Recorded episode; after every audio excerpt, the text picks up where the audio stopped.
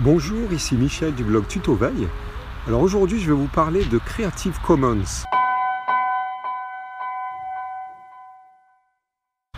Alors Creative Commons, qu'est-ce que c'est? Bah, Vous en avez certainement entendu parler, ou en tout cas si vous êtes, euh, vous avez une affaire en ligne, un business en ligne, vous le, voyez régulièrement euh, sur Internet. Vous devez voir les logos euh, CC euh, suivis de plusieurs sigles. Alors qu'est-ce que c'est? Eh bien, euh, Creative Commons, c'est une association, c'est plus exactement une organisation euh, non, à but non lucratif au niveau mondial qui est dédiée à défendre les droits des créateurs, que ce soit des créateurs euh, de- de- d'audio, de, vidéos, donc des choses qui nous concernent, parce que souvent, si on fait des vidéos, si on est sur YouTube, on recherche de la musique. Et bah, il faut savoir, bon, bah, je peux vous le dire parce que je suis euh, jusqu'à présent encore photographe, et donc je connais bien le droit euh, d'auteur, euh, les droits à l'image et, en l'occurrence le, voilà, tout, ce qui est, tout ce qui est droit d'auteur sur les créations.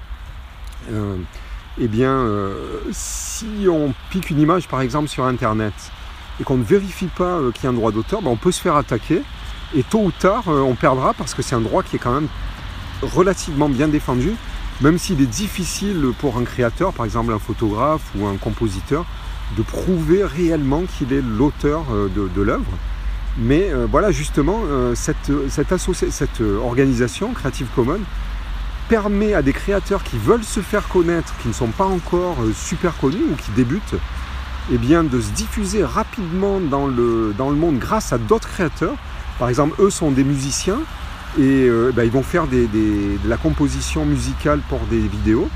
Mais au lieu de les faire payer, euh, que ce soit un tarif euh, abordable ou, ou- plus cher, eh bien, ils vont les offrir. C'est-à-dire qu'en fait, vous allez les ob- obtenir ces musiques gratuitement, mais en échange de mettre le lien euh, à la fin de votre générique ou sur, euh, dans la description de votre chaîne YouTube, de mettre le lien vers leur site et vers leur, euh, leur création.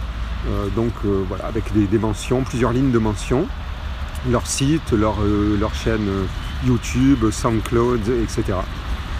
Donc c'est un petit peu donnant-donnant, c'est-à-dire que vous, vous utilisez une œuvre gratuitement en quelque sorte, et, eux ont une promotion grâce à votre audience. Voilà, pour prendre un exemple très concret que, vous connaissez certainement.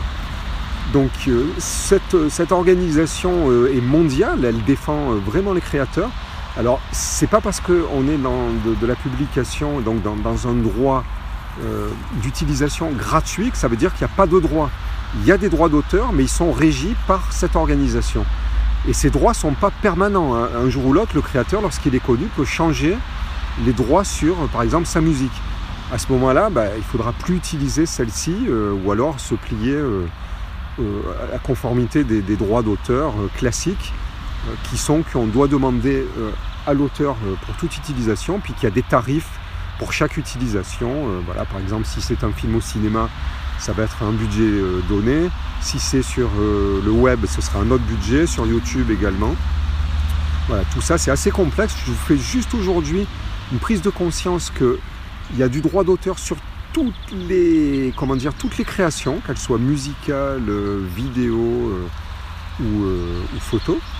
Mais simplement que quand on a Creative Commons, ça permet d'être un petit peu gagnant-gagnant parce que le créateur va se faire connaître et vous, vous allez pouvoir utiliser des ressources gratuites parce que bah, vous, vous n'êtes pas par exemple musicien, votre, votre rôle c'est pas de faire des musiques tous les jours qui prennent des heures, même si vous, avez des outils, hein. par exemple sur Mac il y, a, GarageBand qui permet de créer de la musique assez rapidement, mais bon voilà, euh, chacun ses domaines de prédilection, chacun ses talents et c'est très bien d'être complémentaire.